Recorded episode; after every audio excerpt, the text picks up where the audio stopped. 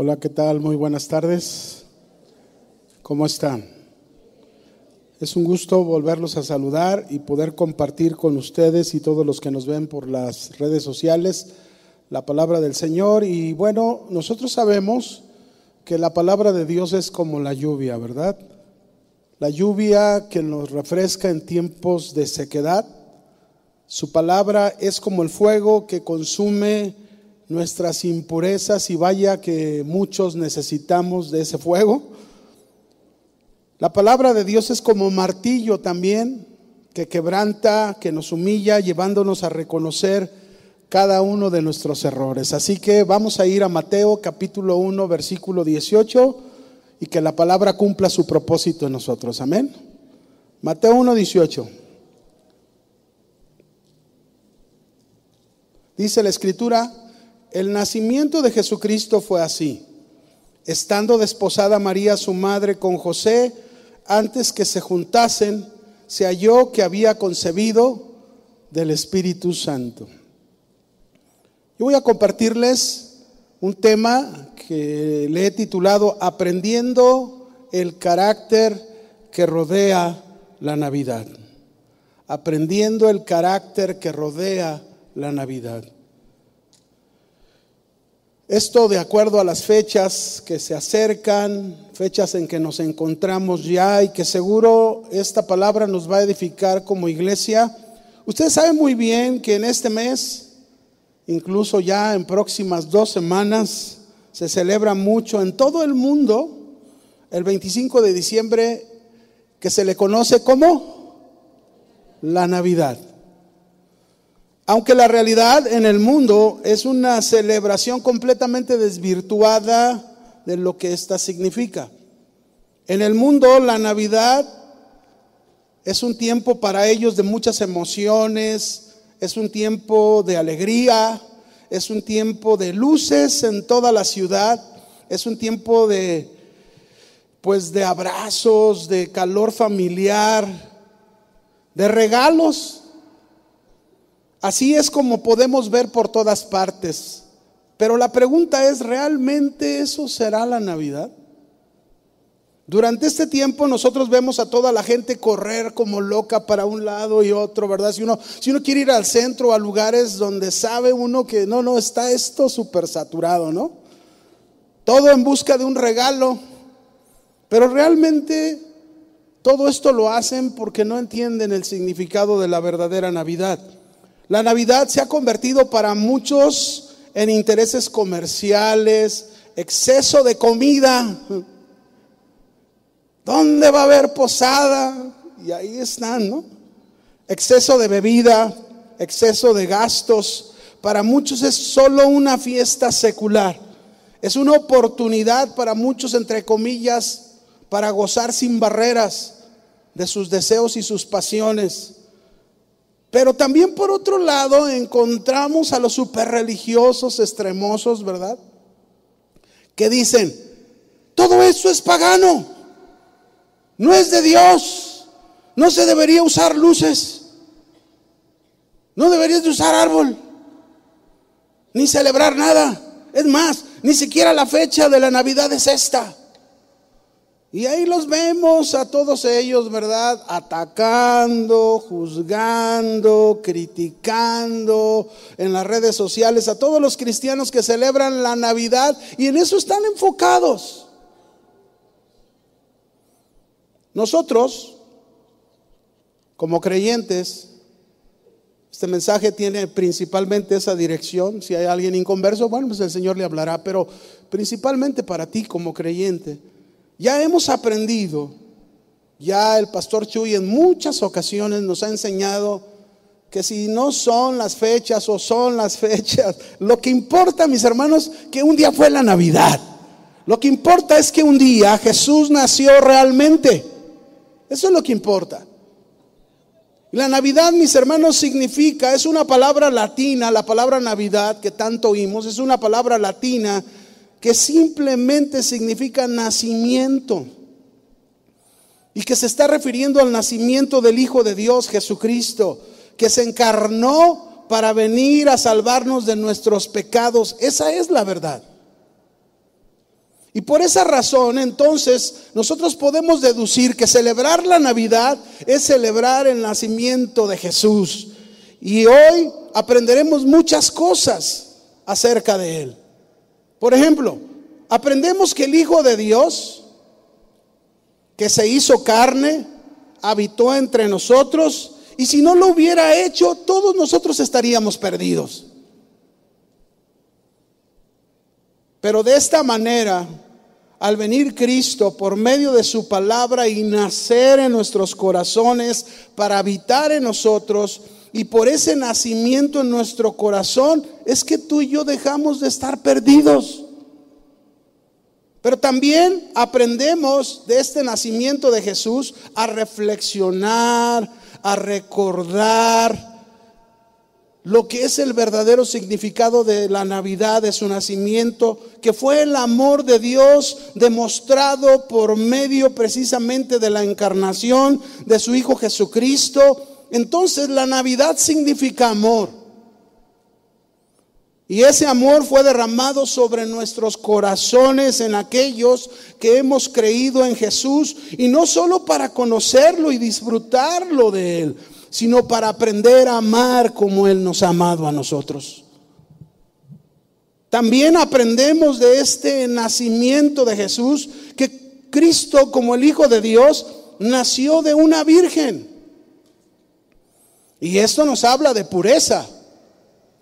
Esto nos habla de la gran impecabilidad de Jesús como hombre, ese hombre que se necesitaba impecable para representar a toda la humanidad y ofrecer su vida en sacrificio por nuestros pecados. De esa misma manera, entonces, el nacimiento de Jesús en nuestras vidas nos debe de llevar a una vida de pureza, a una vida de integridad, a una vida de santidad. Algo más que nos enseña ese nacimiento de Jesús es que el Hijo de Dios significa Emanuel. ¿Qué quiere decir Emanuel? Ayúdeme. Dios con nosotros. Y así de esa misma manera, si Jesús nació en nuestros corazones, podemos estar seguros que Dios está con nosotros y en nosotros. Ahora bien, si nosotros observamos detenidamente todo lo que sucedió alrededor de la Navidad, dentro del contexto de las escrituras, podemos aprender todo un carácter diseñado por Dios para enseñarnos a usted y a mí cómo debemos celebrar y participar de la Navidad. Realmente hay muchas cosas que rodearon la Navidad, muchas. El nacimiento de Jesús, pero nos vamos a enfocar en esta tarde a aprender ese carácter que rodeó la Navidad y aplicarlo a nuestras vidas como cristianos. Y para ello, mis hermanos, yo voy a usar cinco personajes que fueron parte de la Navidad. Cada personaje Dios nos, nos manda un mensaje de ese carácter diseñado para que usted y yo celebremos la Navidad. Antes que nada, ahora déjeme explicarle lo que significa la palabra rodear. Esta palabra a la que yo me estoy refiriendo significa estar alrededor de alguien o de algo. En este caso nos estaríamos refiriendo el carácter que encontramos alrededor del nacimiento de Jesús el carácter que encontramos alrededor del nacimiento de Jesús. Así que, ¿cuántos quieren aprender? ¿Quiere aprender este carácter diseñado por Dios para su vida? Para nuestras vidas. Así que vaya conmigo a Lucas capítulo 1, verso 26 y vamos a comenzar con el primer personaje. ¿Y cuál es el carácter que nos enseña este personaje? Dice, al sexto mes el ángel Gabriel fue enviado por Dios a una ciudad de Galilea llamada Nazaret, a una virgen desposada con un varón que se llamaba José, de la casa de David. Y el nombre de la virgen era María. Y entrando el ángel, donde ella estaba, dijo, salve, muy favorecida, el Señor es contigo, bendita entre todas las mujeres. Mas ella cuando le vio, se turbó por sus palabras y pensaba, ¿qué salutación sería esta? Entonces el ángel le dijo, María, no temas, porque has hallado gracia delante de Dios. Y ahora has concebido en tu vientre y darás a luz un hijo y llamarás su nombre Jesús. Este será grande y será llamado Hijo del Altísimo. Y el Señor Dios le dará el trono de David su padre y reinará sobre la casa de Jacob para siempre y su reino no tendrá fin. Entonces María dijo al ángel, ¿cómo será esto? Pues no conozco varón. Respondiendo el ángel le dijo, el Espíritu Santo vendrá sobre ti y el poder del Altísimo te cubrirá con su sombra, por lo cual también el santo ser que nacerá será llamado Hijo de Dios. Y he aquí tu parienta Elizabeth, ella también ha concebido hijo en su vejez, y este es el sexto mes para ella, la que llamaban estéril, porque nada hay imposible para Dios. Entonces María dijo, he aquí, vea la respuesta de María. He aquí la sierva del Señor, hágase conmigo conforme a tu palabra. Y el ángel se fue de su presencia. En este primer personaje, que es María, nosotros podemos aprender el carácter de la negación. Este es el carácter que rodeó la Navidad. Este es el carácter que nosotros deberíamos portar como bandera en nuestras vidas para celebrar el nacimiento de Jesús. Y no solamente en estas fechas, sino por siempre. La negación. Aquí nosotros vemos que estaba María desposada con José cuando el ángel Gabriel vino y le anunció lo que Dios quería hacer con ella. Usar su cuerpo para que naciera el Salvador. Y no era fácil. Usted puede imaginarse una joven a punto de casarse, a punto de contraer matrimonio. Y el, espíritu, y, el ángel vino por parte de Dios para decirle, vas a, concebir al Hijo de Dios. A lo mejor ella pudo haberle dicho al ángel, eh, eh, ángel, estoy comprometida. Busca otra. No lo hizo. O pudo ella haberle dicho, ¿cómo le voy a hacer con José? No quiero perderlo. ¿Cómo lo va a entender? Y, cuando se entere que estoy embarazada, se va a molestar y me va a abandonar y no me va a creer. Tampoco dijo María, ¿qué va a pensar la gente de mí? No era fácil lo que estaba pasando en este momento en la vida de María. Pero María, a pesar de todo, simple y sencillamente, le dio una respuesta al ángel, a Dios, y miren lo que ella dijo. He aquí la sierva del Señor, hágase conmigo conforme a su palabra. Si alguien nos dijo alguna vez que nosotros no respetamos a María, pues qué equivocados están, porque aprendemos mucho de María. Y esta es una gran lección para nosotros, su negación. Hay dos cosas importantes que debemos considerar en la respuesta de María. Una, una primer cosa importante, somos siervos del Señor. ¿Qué somos? Y un siervo es un esclavo. ¿Cuántos son esclavos de Jesucristo? Y la segunda cosa que ya contestó fue aceptar la voluntad de Dios. Si soy un esclavo de Jesucristo, debo aceptar la qué? La voluntad de Dios. Y estas dos cosas que forman una actitud, ¿saben cómo se le llama? Negación. Negación. Negarte a creer que eres alguien muy importante. Negarte a creer que eres alguien, ah, no, no es que yo sin mí no se puede. Y de seguro estarías cantando en tu interior aquella canción antiguísima que dice, qué bonito soy, qué precioso soy, cómo me quiero.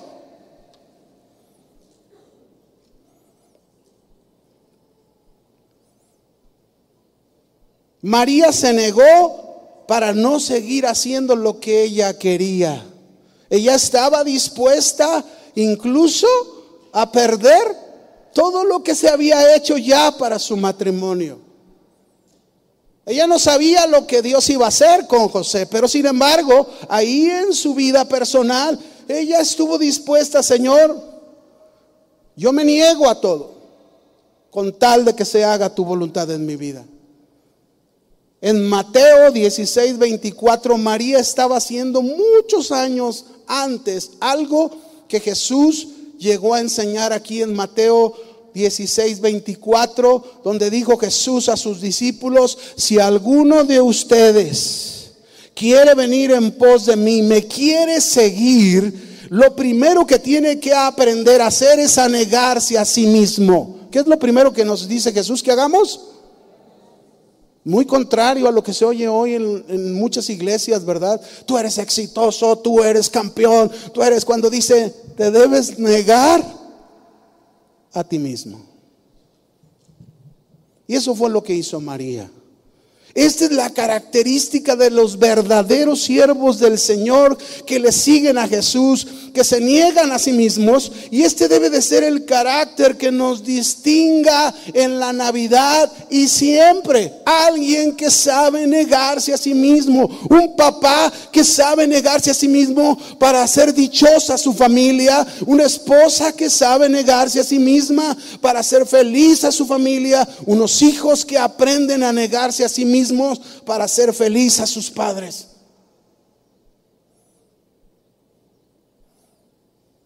Este es el carácter, mis hermanos, que honra y engrandece el nacimiento de Jesús. No los mejores regalos. El mejor regalo que podemos dar esta Navidad es negarnos a nosotros mismos. María renunció a sus derechos. María renunció a sus intereses, dejó de pensar en ella y fíjense en qué pensó. Ella pensó en este ser, el Hijo de Dios, y lo que él podía hacer por todos los hombres. Cuando tú renuncias a tus derechos, cuando tú renuncias a tus intereses y dejas de pensar en ti, y piensas en lo que el Hijo de Dios puede hacer a través de ti, ese es el verdadero mensaje del carácter de la Navidad. De manera que si hay algo que podemos aprender en estas fechas, en el nacimiento de Jesús, es estar dispuestos a decirle a nuestro Dios, como María le dijo, he aquí tus siervos, tus esclavos, hágase nosotros conforme a tu palabra. Y todos saben por qué, porque estamos dispuestos, dispuestos a renunciar a nuestros derechos, dispuestos a renunciar a nuestros intereses, dispuestos a no ver por lo nuestro, sino a ver por los de los demás, dispuestos a dejar de pensar en nosotros. Ese es el carácter que debe rodear la Navidad. Ese es el carácter que tú como hijo de Dios, tú como iglesia, debes manifestar cada pues siempre, ¿verdad? No cada Navidad, siempre. Pero esto es lo que nos enseña la Navidad.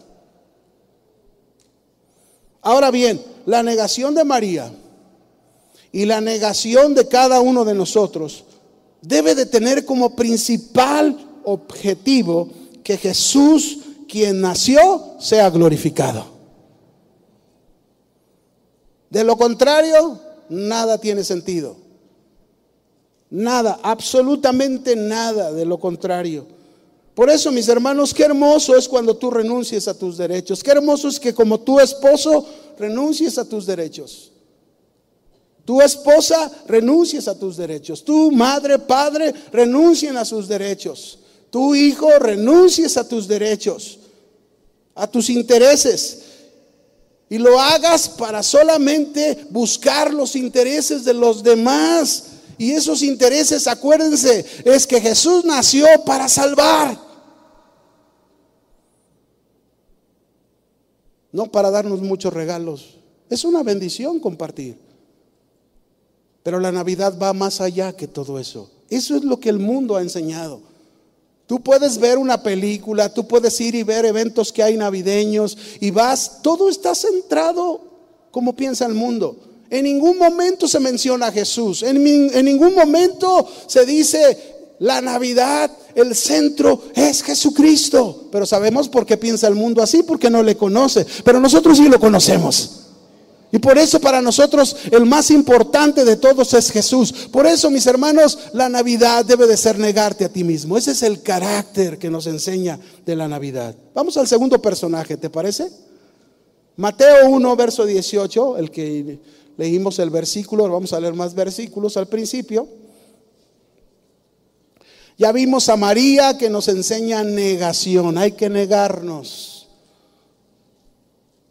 Dice, el nacimiento de Jesucristo fue así, estando desposada María, su madre, con José, antes que se juntasen, se halló que había concebido del Espíritu Santo.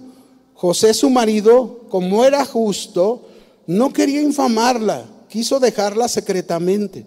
Y pensando él en esto, cuando él estaba pensando en eso, dice, he aquí un ángel del Señor le apareció en sueños y le dijo, José, hijo de David, no temas recibir a María, tu mujer, porque lo que en ella es engendrado del Espíritu Santo es.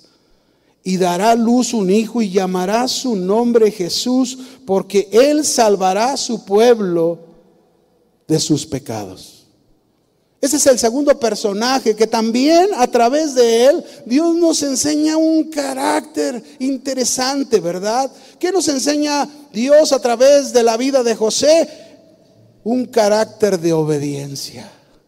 No solo negación, sino obediencia. ¿Por qué un carácter de obediencia en José? Porque miren, María y José se encontraban en desposorio. Déjenme explicarle un poquito esto, para los que no conocen.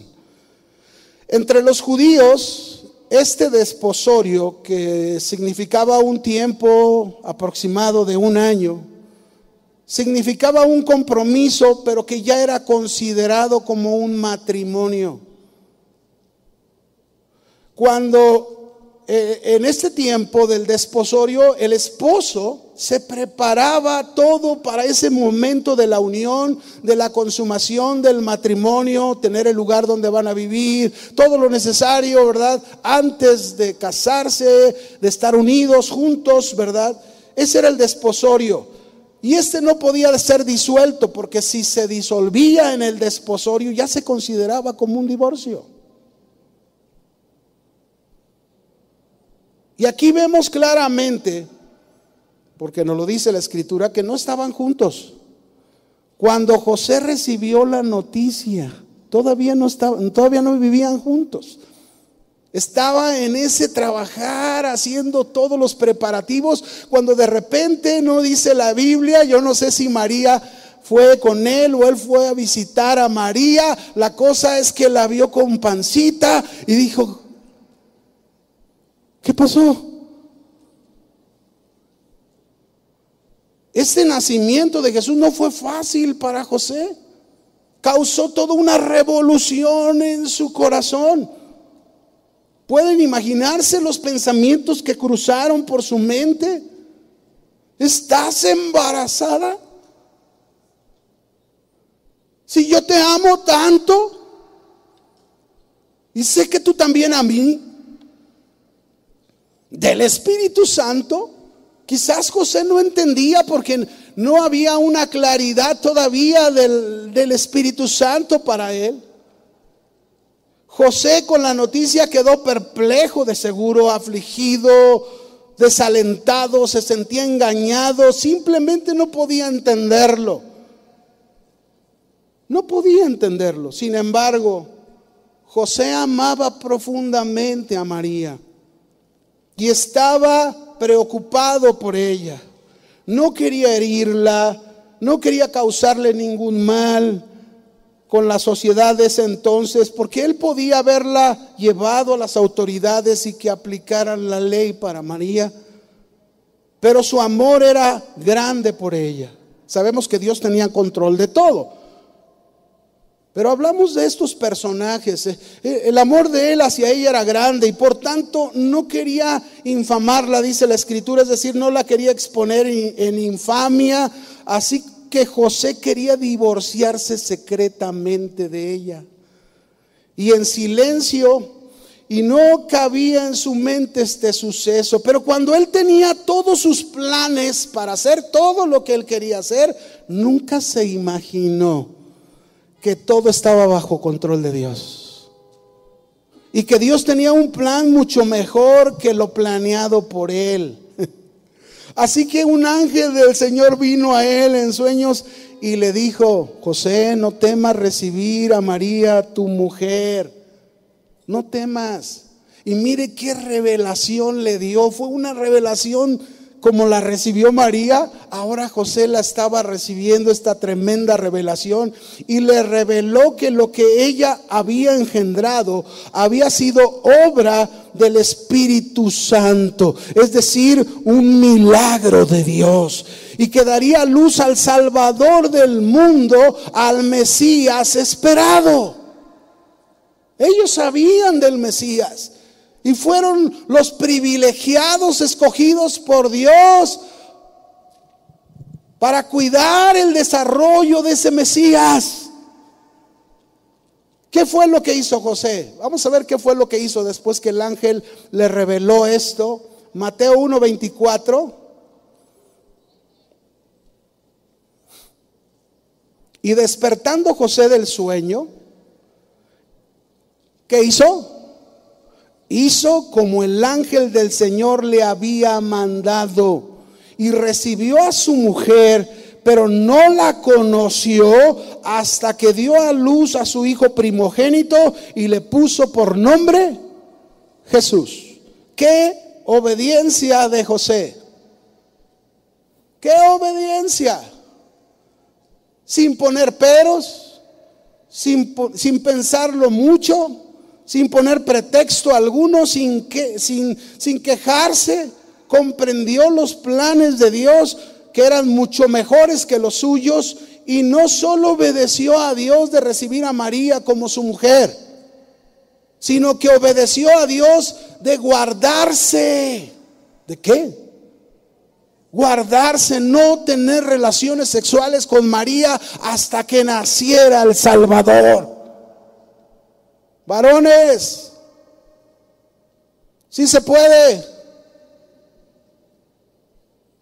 Sí se puede guardarse. Si somos obedientes a Dios, como fue obediente José. Y no solo obedeció también el guardarse, esperar el tiempo, aunque ya era su esposa, aunque ya era su mujer, había que dejar que el Salvador naciera sin contacto alguno con hombre alguno para quitar la evidencia clara que había sido concebido por el Espíritu Santo y que así tenía que ser para ser ese Jesús impecable. También obedeció junto con María de ponerle el nombre Jesús. José fue obediente. Y la obediencia, mis hermanos, es el carácter demandado por Dios para todos aquellos que en nuestra vida Jesús ha nacido. Ese es el carácter que estaba rodeando la Navidad y que debe rodear cada Navidad que celebremos a Jesús, que debemos ser obedientes a Él. Iglesia, este es el tiempo de recordar que Jesús nació. Y eso nos debe de llevar a vivir vidas comprometidas en nuestra relación de obediencia a Dios, obediencia a su palabra. Que todo cuanto hagamos en nuestro matrimonio, en nuestra vida personal, en la iglesia, reflejemos cuán obedientes hemos sido a Dios.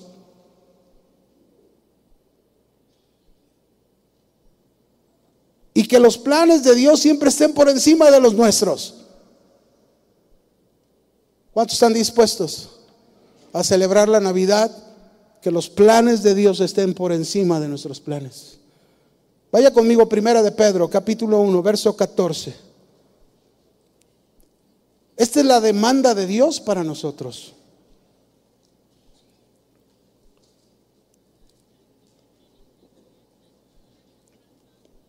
Dice, como hijos obedientes, no, no se conformen a los deseos que antes tenían estando en su ignorancia, sino como aquel que os llamó es santo, sed también vosotros santos. ¿En qué? A ver, dígalo fuerte. En toda nuestra manera de vivir, toda. Con mi boca, sí. Con mis oídos, sí. Con mis ojos, sí. Con mis manos, sí. Con mi mente, sí. Con mi corazón, en toda. La obediencia nos debe de llevar a vivir en una manera santa en toda nuestra manera de vivir. No al revés. No puede ser posible que vengan eh, celebraciones. Estoy poniendo este ejemplo. La realidad es que debemos vivir en todo momento, ¿no? Pero no puede ser que vengan celebraciones de Navidad y nosotros todavía ahí cargando esas áreas que no son santas ante los ojos de Dios. No, debemos trabajar para ser santos en toda nuestra manera de vivir. Y eso lo logramos con obediencia. Porque escrito está ser santos porque yo soy santo. Qué tremendo, mis hermanos, qué tremendo gozo. Porque es un gozo, la verdad, cuando podemos ver la vida de obediencia de muchos. Claro, la tuya principalmente. Pero qué gozo cuando podemos ver la vida de otras personas, de otros jóvenes, de otros matrimonios que comienzan y tú los observas y tú los ves y dices, híjole, qué obediencia, cómo están creciendo, cómo se ve que están madurando, cómo se ve que ahí van, ¿verdad? Y, y le han dado buenas respuestas a Dios a pesar de lo que están viviendo o enfrentando. ¿Qué gozo es eso? Qué gozo es ver esa obediencia. Nunca se me olvida, mis hermanos, a mí, cuando yo tenía tres años de casado, un profeta llamado Leland Davis, en aquella reunión, se dirigió y me dijo, a ver, levántate joven. Y dijo, yo quiero que vean a este joven, cómo Dios lo va a tomar y lo va a meter en situaciones muy difíciles. No se me olvida, la verdad es que no se, no se me puede olvidar por tantas situaciones que el Señor nos ha metido, ¿no? Dice, pero no importa qué tan difíciles sean sus situaciones, Dios lo hará más que un vencedor por su obediencia a mí. Y ay, hermanos, yo siempre le he pedido al Señor en medio de esas luchas en las que muchas veces el Señor nos permite pasar y le digo, Señor, ayúdame a ser siempre obediente como tú lo fuiste, como en este caso José lo fue, que no cuestionó nada y estuvo dispuesto a obedecer a Dios y hacer lo que Dios estaba demandándole. No te opongas a los planes de Dios por difíciles que sean de comprender. La mejor manera que te va a ir bien en todo lo que hagas en tu vida y es, es estar bajo el control y la guía de Dios por tu obediencia. Obedecer a Dios, mis hermanos, es una garantía que nos va a ir bien. Nunca he visto una persona que obedezca a Dios y le vaya mal. Y quiero decirte que no quiere decir que no pase situaciones difíciles. Pero sin embargo, aún a pesar de esas situaciones difíciles, Dios lo saca adelante por su obediencia. La obediencia a Dios nos lleva a ser cristianos completos, felices, libres de contiendas, libres de problemas que causan heridas. Que nuestra obediencia a Dios nos haga mostrar que verdaderamente Jesús nació en nuestro corazón.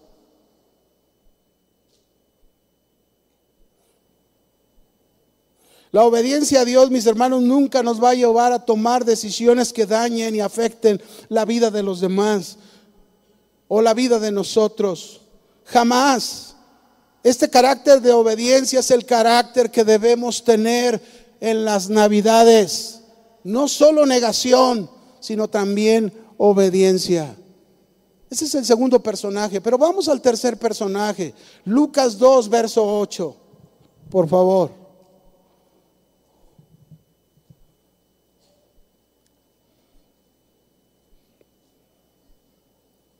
Dice ahí la escritura, había pastores en la misma región que velaban y guardaban las vigilias de la noche sobre su rebaño. Y he aquí se les presentó un ángel del Señor y la gloria del Señor los rodeó de resplandor y tuvieron gran temor. Pero el ángel les dijo, no temáis, porque aquí os doy nuevas de gran gozo, que será para todo el pueblo, que os ha nacido en la ciudad de David un Salvador que es Cristo el Señor. Y esto os servirá de señal. Hallaréis al niño envuelto en pañales, acostado en un pesebre. Y repentinamente apareció con el ángel una multitud de huestes celestiales que alababan a Dios y decían, gloria a Dios en las alturas y en la tierra paz, buena voluntad para los hombres. Y sucedió que cuando los ángeles se fueron de ellos al cielo, los pastores se dijeron unos a otros, Pasemos pues hasta Belén y veamos esto que ha sucedido y que el Señor nos ha manifestado. Y vinieron pues apresuradamente y hallaron a María y a José y al niño acostado en el pesebre. Y al verlo dieron a conocer lo que se les había dicho acerca del niño. Y todos los que oyeron se maravillaron de, de lo que los pastores decían. Pero María guardaba todas estas cosas meditándolas en su corazón. Ya ve cómo son las mamás, ¿verdad? Y volvieron los pastores glorificando y alabando a Dios por todas las cosas que habían oído y visto como se les había dicho. ¿Qué aprendemos de estos tercer, este tercer personaje que son los pastores? Aprendemos el carácter de la fidelidad y la humildad en la Navidad fidelidad y humildad. Escuche bien esto.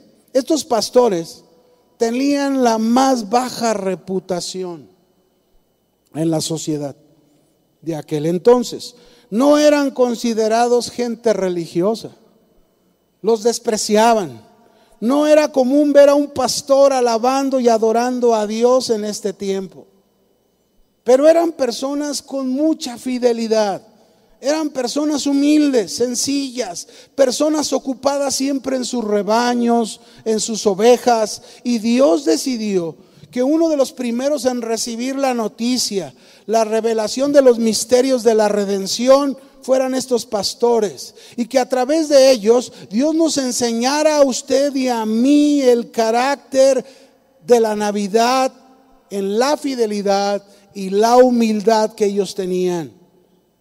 La Biblia dice claramente en Isaías 57, 15, una palabra profética muchos años antes que se estaba cumpliendo en ellos, en estos pastores, podríamos decir, porque así dijo el alto y el sublime, dice, el que habita la eternidad y cuyo nombre es el santo. Yo habito en la altura y la santidad y con el quebrantado y humilde de espíritu para hacer vivir el espíritu de los humildes y para vivificar el corazón de los quebrantados. Esto era lo que estaba haciendo el Señor, cumpliendo esta promesa en estos pastores. Otro pasaje dice en Salmo 89.1, hablando de la fidelidad, dice el Salmo 89.1, las misericordias de Jehová cantaré perpetuamente, de generación en generación haré notoria tu fidelidad con mi boca.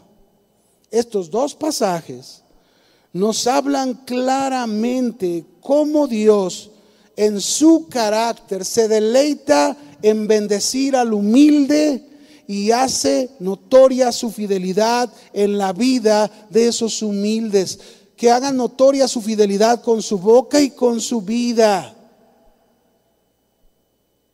Por eso ese es el carácter que debemos reflejar en la Navidad.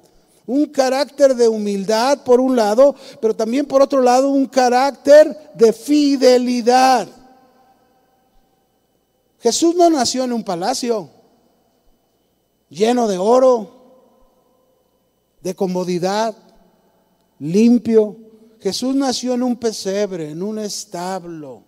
Y esto nos habla de su humildad y su fidelidad.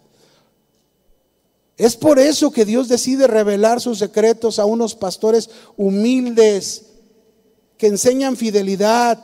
Así que mis queridos hermanos, Dios siempre escoge personas humildes para darles de su gracia, personas fieles para manifestar su misericordia. Jesús dijo en Mateo 11, 29, si vas conmigo ahí, Mateo 11, 29.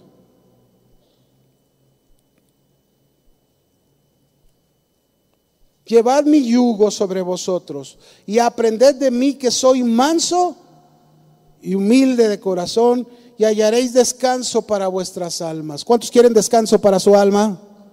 Si quieres descanso para tu alma, Jesús nos está dando el secreto, ¿verdad? Aprended de mí que soy manso y humilde de corazón. Y dice que si nosotros adquirimos este carácter, vamos a hallar descanso para nuestras almas. Y vaya que se ocupa. La Biblia dice, mis hermanos, muchas veces de esta humildad y esta fidelidad, pero, pero muchas veces es lo que menos encontramos en este tiempo. Es lo que menos hallamos, humildad y fidelidad, aún dentro de la iglesia, porque durante este tiempo vemos a muchos que en lugar de mostrar esta humildad y esta fidelidad, Vemos a muchos correr y hacer lo que todo mundo hace, ¿verdad? Beben, mueven el bote. Si sabe lo que me refiere de mover el bote para los que no saben que nos oyen por internet, ¿verdad? Están dándole duro ahí a la carne. Como me hace recordar, había una canción en el pasado que, que, era muy de cumbia, parecía cumbia, ¿verdad?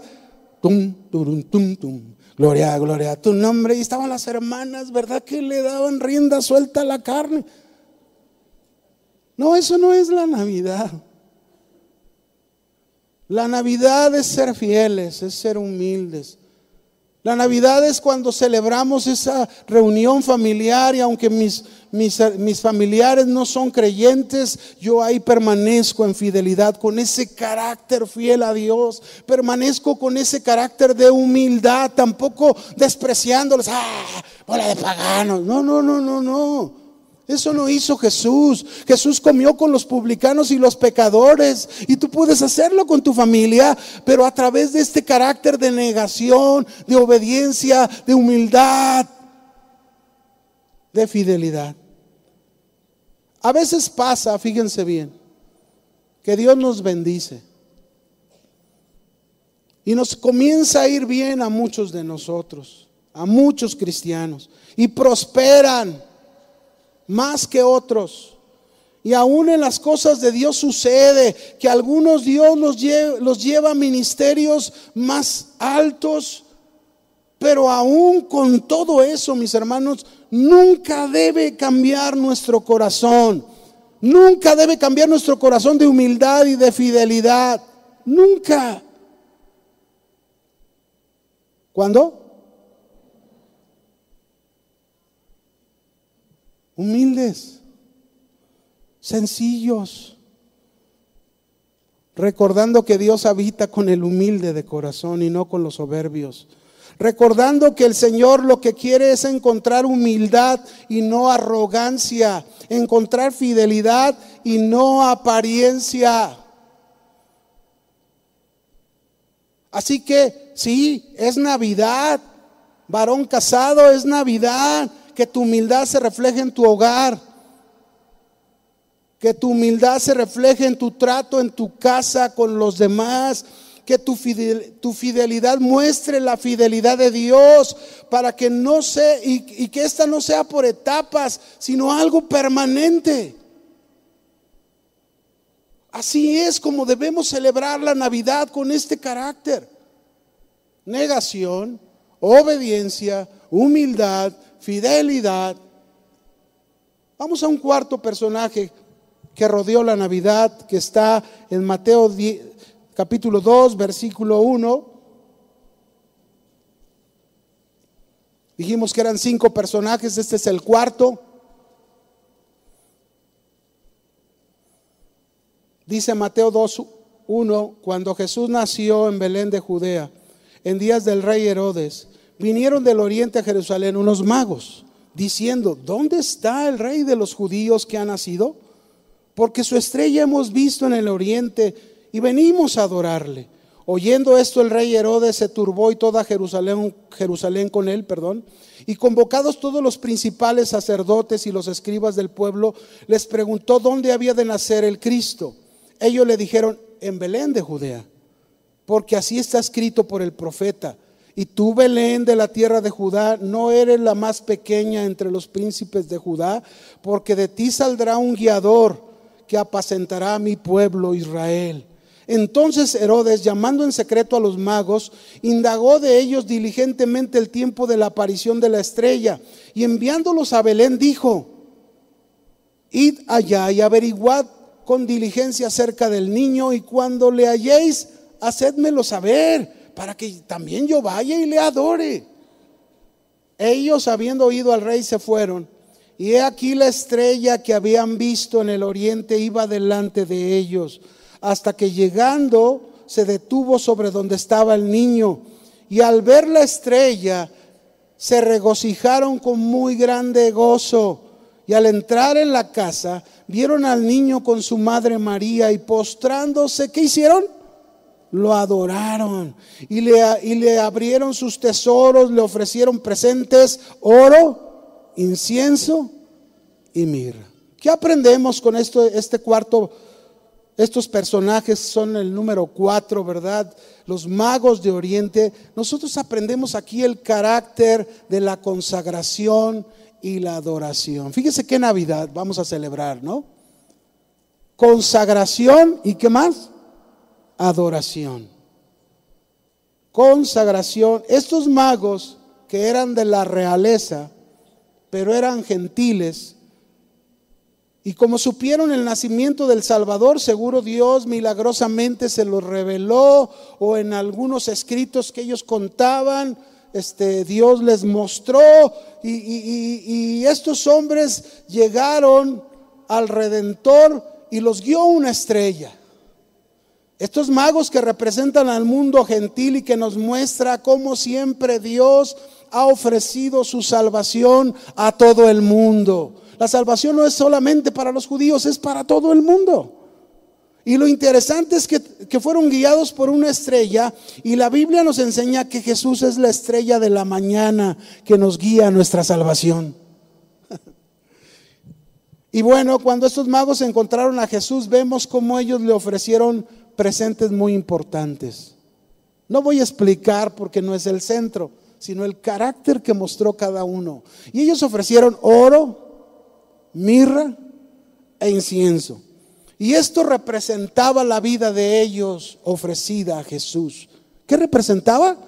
La vida de ellos ofrecida a Jesús. Es decir, con ello ellos estaban consagrando y dedicando y adorando a Jesús con sus vidas. En otras palabras, le ofrecieron a Jesús lo mejor de sus vidas. Ese es el carácter de la Navidad. El carácter de la Navidad no es correr para encontrar el mejor regalo, el más caro. El mejor regalo de la Navidad es el que Dios nos dio a nosotros, nuestro Salvador. Ese es el mejor regalo que tú y yo tenemos, porque ahora nosotros hemos sido hechos salvos por Él y podemos celebrar la Navidad. Y la mejor celebración de la Navidad es con negación, con obediencia, con humildad, con fidelidad, pero también con consagración y adoración. Esta es la mejor manera de adorar a Jesús. La consagración es ofrecer nuestras vidas, es disponer nuestra vida para hacer su voluntad en lugar de la nuestra. La consagración es ofrecer voluntariamente lo más preciado y valioso de nuestra vida. Imagínate, ¿verdad? ¿Qué le ofreces a Jesús? ¿Cuál es tu mejor regalo que tú le ofreces a Jesús. Él te dio lo mejor, el mejor regalo. Pero ¿cuál regalo le ofreces tú a Jesús? Si tú le ofreces tu negación, si tú le ofreces tu obediencia, si tú le ofreces tu humildad, tu fidelidad, si tú le ofreces tu consagración a Él, tu dedicación. Esa es la mejor adoración que le puedes dar en el nacimiento a Jesús. Romanos 12, verso 1 y 2.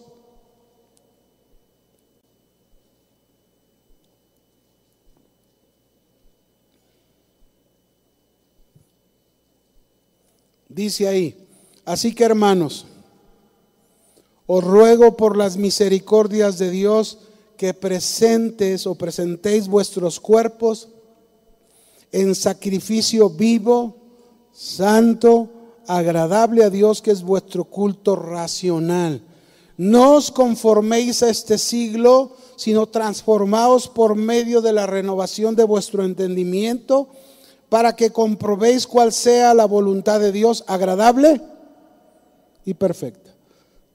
Cuando nosotros leemos en este pasaje esos primeros dos versículos, nosotros nos damos cuenta que estos primeros dos versículos hablan de nuestro deber como cristianos hacia Dios. En otras palabras, nos están hablando de nuestra consagración, nuestra dedicación a Dios, cómo debe de ser mi consagración al Señor, cómo debe de ser mi dedicación, la entrega de mi vida a Él, el poner mi vida en las manos del Señor y no darle lo que me sobra, sino darle lo mejor de mi vida. ¿Qué le estás ofreciendo tú a Jesús?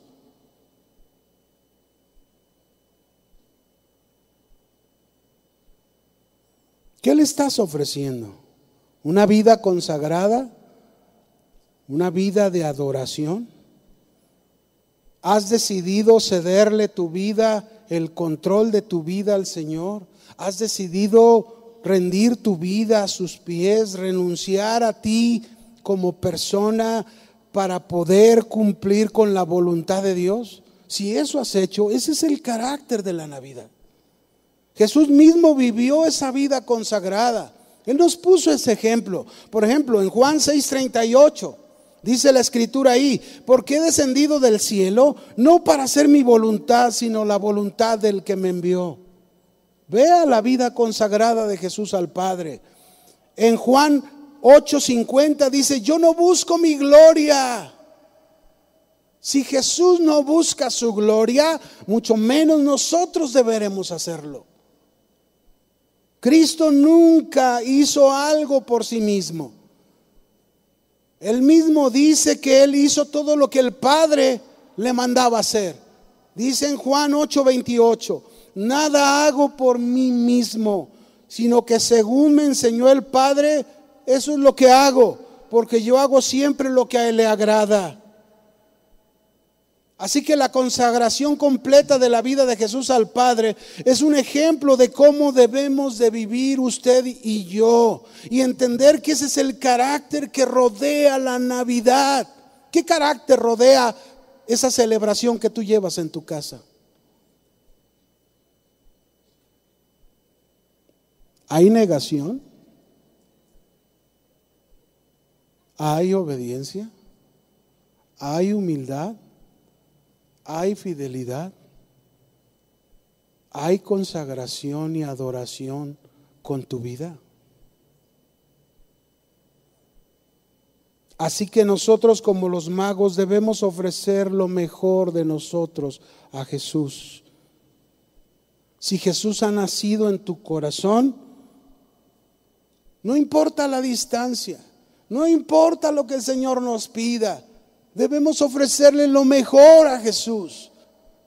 No importa cuántos problemas pueda tener en casa, debemos ofrecerle lo mejor a Jesús. Y eso es celebrar realmente el nacimiento de Jesús.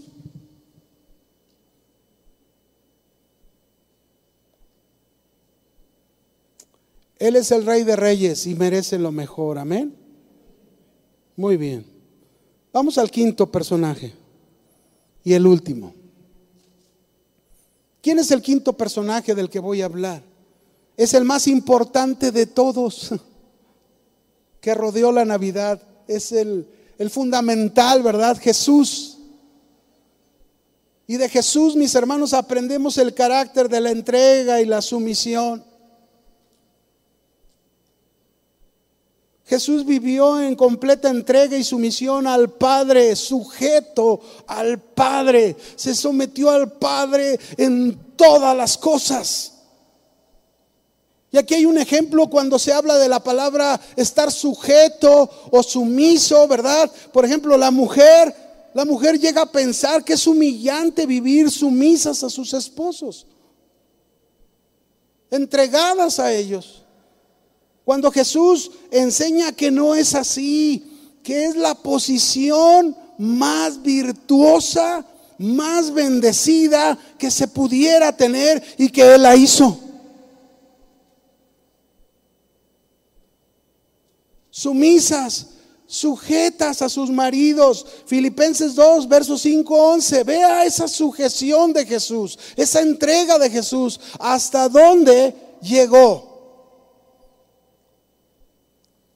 Filipenses 2.5. Haya pues en ustedes este sentir que hubo también en Cristo Jesús, el cual siendo en forma de Dios no estimó el ser igual a Dios como a cosa que aferrarse, sino que se despojó a sí mismo tomando la forma de siervo hecho semejante a los hombres. Vea, siendo Dios, no se aferró, ¿verdad? No se agarró del trono y, no, no, no, yo no quiero ir allá. Y no, no, no, Él no se aferró a eso. Se sujetó a la decisión que se tomó allá en la eternidad, Padre, Hijo y Espíritu Santo, y en el momento indicado, Él vino tomó la forma de siervo, se despojó a sí mismo, hecho semejante a los hombres, y estando en la condición de hombre, dice, se humilló. ¿Qué hizo Jesús? Se humilló a sí mismo. Ahí está la necesidad de la humildad como Jesús nos la enseña, haciéndose obediente hasta la muerte y muerte de cruz. Él era el rey de reyes, Él era el creador de todas las cosas, mis hermanos, y no se aferró a eso. ¿Cuántas veces nosotros cualquier cosa y ah, no, queremos tomar nuestro lugar, nuestro papel? Me está indignando esto. ¿Quién somos nosotros? Somos sus siervos, somos sus esclavos. Es verdad que este carácter de la entrega y la sumisión nos va a llevar a pérdida. ¿A qué nos va a llevar? Si nos entregamos al Señor, si somos sujetos, sumisos a Él, eso nos va a llevar a pérdida. No, pero yo no quiero perder, pastor, yo quiero ganar. Así como la selección, ¿qué?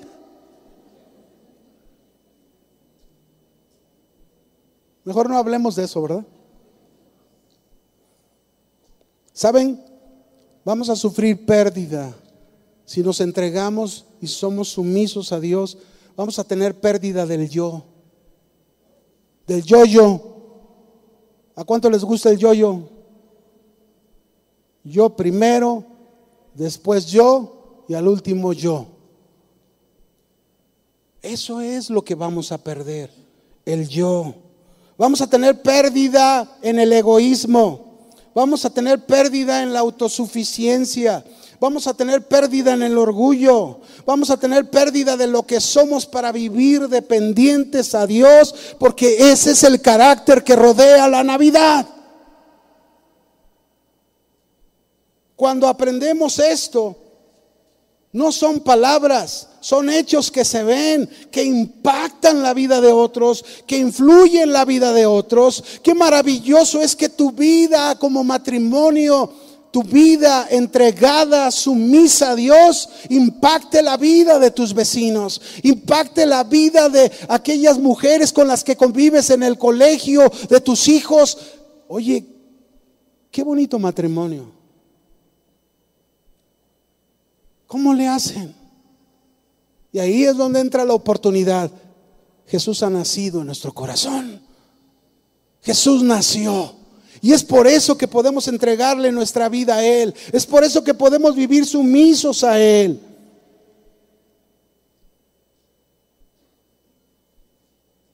Ahora, déjame decirte algo, como esposos, como esposos, nos debemos someter a Cristo, que es nuestra cabeza.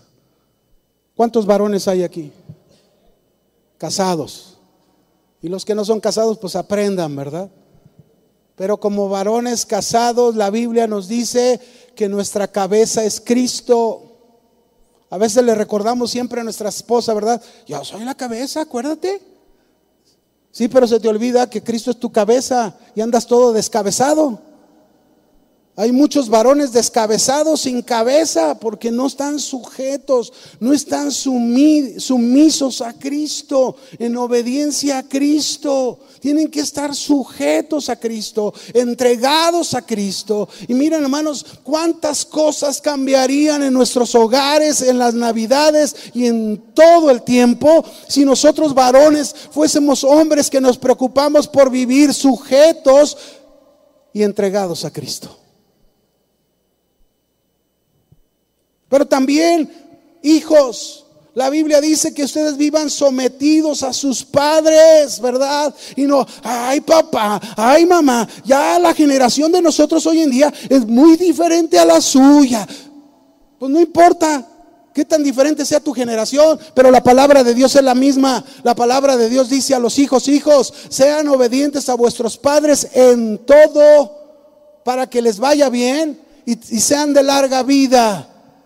¿Obedientes en qué? Todo. Qué bueno que se quedaron los adolescentes aquí. Bueno, si es que están aquí, si no andan allá. Obedientes en todo. Entregados a Cristo, sumisos con ese carácter de entrega, de sumisión, haciendo la voluntad de Dios, ¿verdad? Obedientes. Queremos que nos vaya bien, y a veces, es que no me va bien, papá, es que no es. Pues ¿cómo te va a ir bien si no eres obediente en todo? Mande. Me hablaban. Obedientes en todo. Las mujeres que vivan sujetas a sus maridos en sujeción a sus maridos, ¿verdad? Entregadas a ellas. Y ahí están las mujeres, ¿verdad? Y sí, yo vivo sujeta a mi esposo, sí, con sujeta. Bien parada. No, no, esa, no hablamos de, esas, de esa sujeta, no hablamos. Hablamos de sujeta, sumisa, entregada, como la Biblia lo dice. Como empleados nos sometemos a los jefes.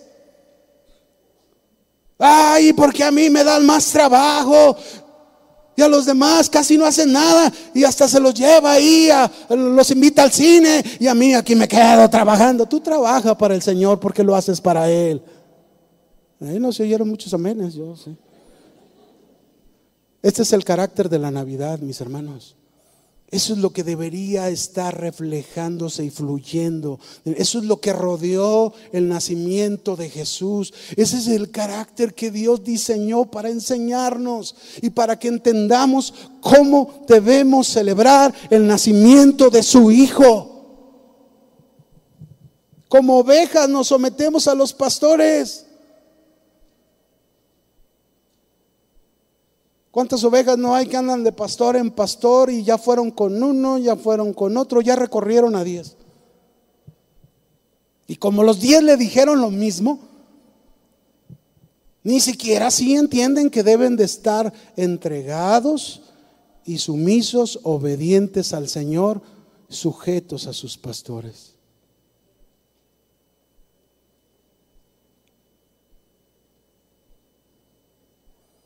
¿Cómo vas a celebrar la Navidad? ¿Mm? ¿Cómo vas a celebrar este tiempo donde se nos dijo 24 y 25, día 31 y día primero, no vamos a tener reunión? Y a lo mejor tú vas a decir, ay, es que necesito ir a la iglesia. Mira, Dios está ahí en la reunión con tu familia. Dios está ahí con todos tus seres queridos. Pero ahí es donde tú tienes que poner en práctica lo que el Señor te ha enseñado, este carácter de la Navidad. Es ahí donde tú vas a poder aplicar lo que estamos aprendiendo, este carácter de la Navidad, o seguirás igual, no lo sé. Esa va a ser tu decisión. Pero yo sí quiero adquirir este carácter, yo sí quiero negarme, yo sí quiero obedecer, yo quiero ser humilde, yo quiero ser fiel, yo quiero yo quiero consagrarme al Señor, quiero adorarlo con mi vida, pero también quiero entregarle mi vida y ser sumiso a él por siempre. ¿Qué harás tú esta Navidad? ¿Vivirás en negación? ¿Vivirás en obediencia? ¿Vivirás en esa fidelidad y humildad? ¿Vivirás siendo consagrado y adorándole? ¿Ofrecerás lo mejor de ti a Dios esta Navidad y que Dios pueda verte y decir, wow, como le presumió al diablo de Job? ¿Has considerado a mi sierva María? ¿A mi sierva Ramona? ¿A mi siervo Pedro? ¿A mi siervo Ramón, ¿lo has considerado? ¿Has visto cómo se ha negado a sí mismo? ¿Cómo me ha obedecido? ¿Cómo, cómo ha sido humilde? Se ha consagrado, ha entregado su vida a mí, está sumiso a mí. ¿Lo has considerado? ¿Cómo vas a vivir? ¿Cómo vas a pasar esta Navidad? Este es el carácter de la Navidad. Y si tú quieres este carácter de la Navidad, y tú lo anhelas y dices, Señor, yo quiero vivir las navidades y siempre con este carácter. Pues yo te animo que te pongas de pie y tú le digas al Señor, Señor, yo esto quiero. Ya no quiero ser lo mismo que he hecho.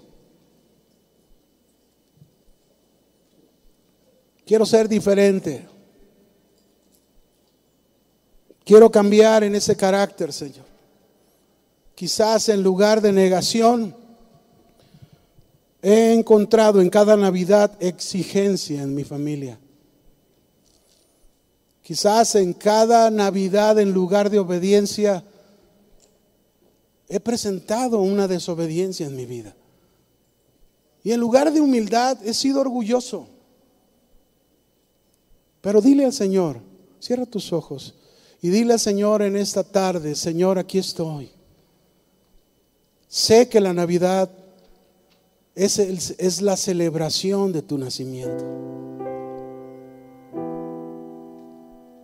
Es ese día maravilloso que tú naciste. Señor, que realmente tu nacimiento haya sido en mi corazón. Díselo. Que tú hayas nacido en mi corazón. Y que ahora ese nacimiento me lleve a entender este carácter tan importante. ¿Cómo te adoraríamos, Señor, si nos negáramos a nosotros mismos? ¿Cómo te adoraríamos si fuésemos obedientes? ¿Cómo te adoraríamos, Señor, si hiciéramos a un lado nuestra soberbia y fuéramos tan humildes, tan sencillos, fieles a ti? ¿Cómo te adoraríamos, Señor, si nos consagráramos, si nuestra vida dedicáramos lo mejor de nosotros, te ofreciéramos ese buen trato, esa amabilidad hacia los demás? Aquí estamos. Queremos darte lo mejor esta Navidad. Y lo mejor que te podemos ofrecer, Señor, es ese carácter que tú nos enseñaste a través de estos personajes en tu palabra ayúdanos, dirígenos. Haz que sea la mejor Navidad y el mejor tiempo por siempre. No solo en estas fechas, hablamos de esto, pero no solo en estas fechas, sino que sea esa vida cotidiana de nosotros que te pueda agradar. Donde tú te puedas complacer de ese olor que sale de nuestras vidas. Te adoramos, Señor. Enseña a tu iglesia, guía a tu iglesia y cumple el propósito que tú tengas para.